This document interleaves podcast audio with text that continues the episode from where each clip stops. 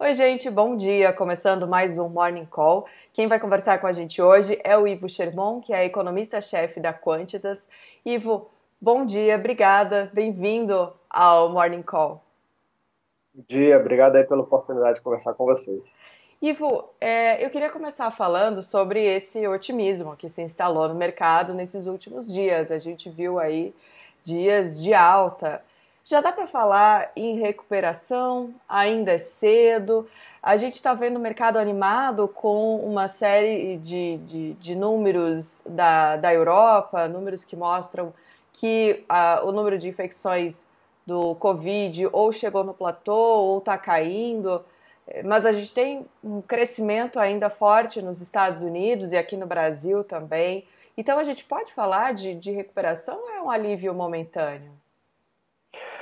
Bom, é, eu acho que é, essa crise e, e consequentemente, a, a, recuperação dos mercados, eu acho que ela tem várias dimensões. Né? A primeira é a doença em si, a evolução da mesma sobre Europa, Estados Unidos e os próprios países emergentes, mas principalmente Europa e Estados Unidos. E aí, de fato, e, e o que a gente tem visto nos últimos dias foi o que você falou, é, um certo platô na em alguns países importantes, na Itália, Alemanha, França. É, e, e, eu acho que mais importante, por mais que os Estados Unidos ainda estejam em crescimento, como você mencionou, eu acho que quando você plota né, o gráfico da trajetória do que aconteceu na China, do que aconteceu, porque pareceu um dominó, né? Começou na China, depois é, Coreia, Irã, Itália. Então assim, a gente consegue meio que traçar paralelos entre a evolução da doença nessas nesses países, e por mais que os Estados Unidos ainda estejam, vai, alguns dias atrasados, ou talvez semanas, não sei, mas acho que mais dias atrasados em relação à Europa, a gente vê que a trajetória se pareceu, se parece muito, né? Então, é, não é que seja fácil, longe disso, pelo contrário, é super difícil, mas pelo menos abre uma perspectiva de você olhar para os Estados Unidos e falar, bom, de fato, parece que essa a avaliação que o Trump fez, por exemplo, ontem, é, cedo, do, domingo à noite, é, de que, olha, as próximas duas semanas vão ser muito difíceis, mas depois disso a gente começa a ver uma melhora, não é só uma retórica populista, vamos dizer assim. De fato, eu acho que ele olha para a evolução nos outros lugares e fala, bom, a gente está chegando perto do fim, né? É, o fim do terror, né? Não, é, então, é, eu acho que isso ajuda. E, em segundo lugar, segunda dimensão que eu queria mencionar é a quantidade de estímulo que a gente né, tem visto desde o começo de março. Né, chegou num ápice ali no final de março, até que foi realmente o low dos mercados, ali dia 23 de março. Eu acho que a quantidade de estímulo fiscal, monetário, macroprudencial, parafiscal, enfim, a coisa vai se acumulando e, como eu falei, a luz do fim do túnel em relação à doença, né, a coisa vai ficando mais ou menos.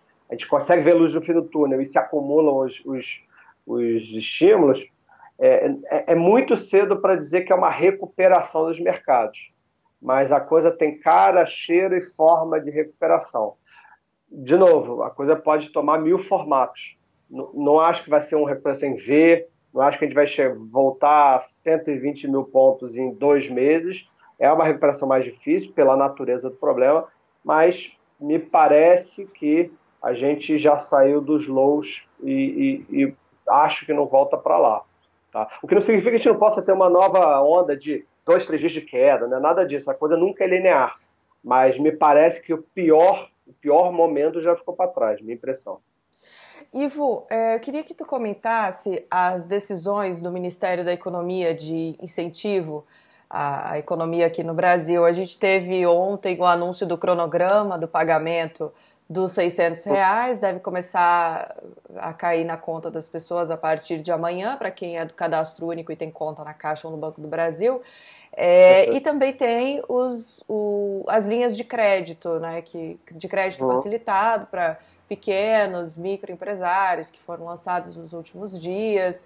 Ontem, o, o, presidente da Câmara, Rodrigo Maia, disse que vai engavetar o Plano Mansueto. O Congresso está trabalhando em outro texto para ajudar os estados. Como que você está vendo isso tudo? Eu acho que o, a, a direção que as medidas é, que as medidas estão sendo desenhadas, eu acho que está no, no, sentido correto. Né? Essa crise tem uma, uma natureza que você atingiu tanto o lado da oferta, né, de as empresas fechando, os serviços não, não sendo fornecidos mais e tudo mais, e que eventualmente, numa, num segundo momento, atingiu a demanda, né, no momento que você tem que fazer a contenção da doença, todo mundo fica em casa, então todo mundo para de consumir praticamente tudo, com exceção de Netflix e iFood. Desculpa o. o não, tem problema. É, não tem problema. É, mas, enfim, é, fora é, né, alimentação domiciliar e, e, e, programas de streaming, uh, a, a gente tem um grande choque de demanda também. Então, e aí as, várias pessoas ficam sem remuneração, em particular os informais. Então, o que o governo tem que fazer, e tinha que fazer, e fez ao redor do mundo, e acho que a gente está fazendo aqui também, é criar pontes para que as pessoas sobrevivam esses dois, três ou quatro meses. Vai saber quanto tempo pode demorar o, o processo todo para a gente voltar ao normal. Né? Então, se pega todas essas medidas, os 600 reais, é, a ajuda para pagar a folha, é, o, o, crédito né, para pagar a folha, você tem a questão lá da, da que até o, o, o STF se meteu um pouco na, na política lá de, é, de cortar é, jornada e salário, isso tudo, é, e várias outras medidas que o Banco Central está fazendo, isso tudo é, fez. A tentativa toda é dar oxigênio para as empresas não morrerem no meio do caminho, oxigênio para os trabalhadores literalmente não quebrarem e não conseguirem retomar quando as pessoas voltarem a circular e a vida voltar ao normal. E uma terceira coisa que é importante, você tem um grande choque de oferta, um grande choque de demanda. Se você não dá oxigênio para essas duas pontas, em algum momento isso descamba numa crise bancária com uma onda de falências em sequência. Né? Então, isso também o Banco Central está tá provendo o, o, mercado de liquidez, o setor bancário de liquidez, né? dando alguns é, alívios para os bancos poderem dar crédito, mas ao mesmo tempo sobreviver, né, dando capitalização, liquidez, tudo que o, o Roberto Campos tem, tem nos sinalizado o tempo todo. Então, acho que o, a direção está correta. É, o tamanho, aí eu acho que vai depender da extensão da crise epidemiológica, que aí eu não tenho realmente nenhum é, conhecimento técnico para dizer até onde vai, mas eu acho que a, a direção para mim está correta. Ivo, eu sei que vocês, economistas, analistas, detestam fazer previsão de dólar. Eu não vou te pedir para fazer previsão de dólar, mas Obrigado. a gente tem visto nesses últimos dias também uma leve queda. Ao mesmo tempo que a bolsa está subindo, o dólar caiu um pouquinho. Ontem chegou a cair mais de 1%. Esse é Sim. o caminho também? O dólar deve se ajustar, ter, ter, ter uma quedinha? Ou a gente vai ver essa oscilação forte no dólar também? Veja bem, é, como eu gosto de olhar dólar, tá? É, ainda bem que você não pediu para fazer previsão, porque de fato é a coisa mais difícil que existe. Mas não significa que a gente não, não, não consiga analisar de alguma maneira. Tá? Eu gosto de olhar dólar da seguinte maneira, ou qualquer moeda. Né? Uma moeda ela é forte é, sob algumas circunstâncias. Uma delas é se a taxa de juros do país ela é muito alta, né? pelo menos é, relativamente aos outros países. Em segundo lugar, se o país tem um crescimento robusto. Né? Em terceiro lugar, se ela apresenta aparatos institucionais que não é, leve é, os investidores a, a, a, observar o país como muito arriscado, por algum motivo institucional. Tá? É, não vejo o real uh, com muita força em nenhuma dessas frentes. Né? A taxa de juros está no, no nível mais baixo da história e provavelmente vai ceder um pouco mais né? A gente não tem crescimento, mesmo excluindo a questão do, do Covid, né? A gente já não tinha muito crescimento, a taxa de juros já estava no, no all-time low, né? De 4,25, agora baixou mais ainda, né?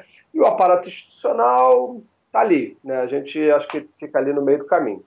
Então, a, a minha questão com relação ao real é sempre o seguinte: eu vou inverter a pergunta. Por que, que ele teria que se fortalecer muito? Né, daqui para frente. A gente tem o déficit conta corrente, que é um pouco resultante disso tudo que eu falei. Uhum. Não tem grandes motivos para a gente esperar que o real vá se tornar uma moeda muito forte.